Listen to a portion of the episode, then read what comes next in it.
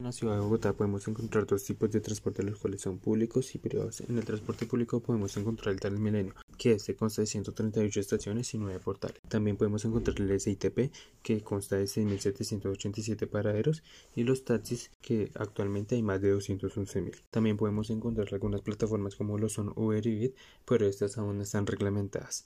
En el año 2016 se logró un consenso para la primera línea del metro de Bogotá. Las obras iban a iniciar en el año 2020, pero producto de la pandemia estas se retrasaron. Se espera que para el año 2030 la primera línea del metro ya sea entregada a la ciudad para ser un complemento del transporte público masivo. Por otra parte, en el transporte privado podemos encontrar los automóviles particulares, las motocicletas y las bicicletas que pueden ser eléctricas o mecánicas. Nosotros esperamos que sea una realidad el metro para que así el transporte público pueda mejorar y por otro lado los ciudadanos cuiden y valoren los sistemas de transporte de la ciudad. Los vehículos de hoy en día emiten muchos gases, por ello queremos que para el futuro los vehículos a gasolina sean escasos y que no existan para así contribuir con el medio ambiente.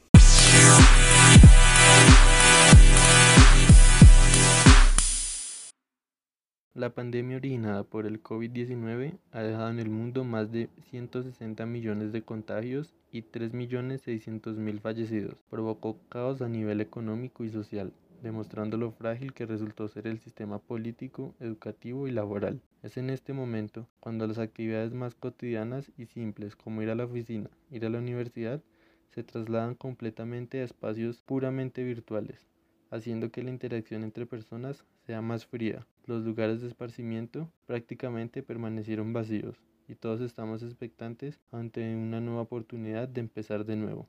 Que este nuevo comienzo permita unirnos más como una familia, como amigos y como sociedad, entendiendo a su vez que los dispositivos como computadores y smartphones son medios, no un fin, en los cuales debemos depositar todas nuestras vivencias y anécdotas. Hoy más que nunca, seguimos conectados con las cosas que más nos gustan y que más nos apasionan. Primero, estamos incursionando con todas las tecnologías disruptivas, como el Internet de las Cosas, la inteligencia artificial, la realidad virtual y mucho más. Los smartphones, los computadores, los televisores y diferentes dispositivos móviles están permitiendo que las personas accedan a nuevos espacios académicos, de interacción social y demás objetivos sociales. Sin embargo, luego de la llegada de la pandemia del COVID-19 y la disrupción tecnológica, así como la globalización digital, nos hemos podido dar cuenta que múltiples aplicaciones han podido simplificar nuestro día a día, haciendo que el consumo sea mucho más eficiente, directo y consistente.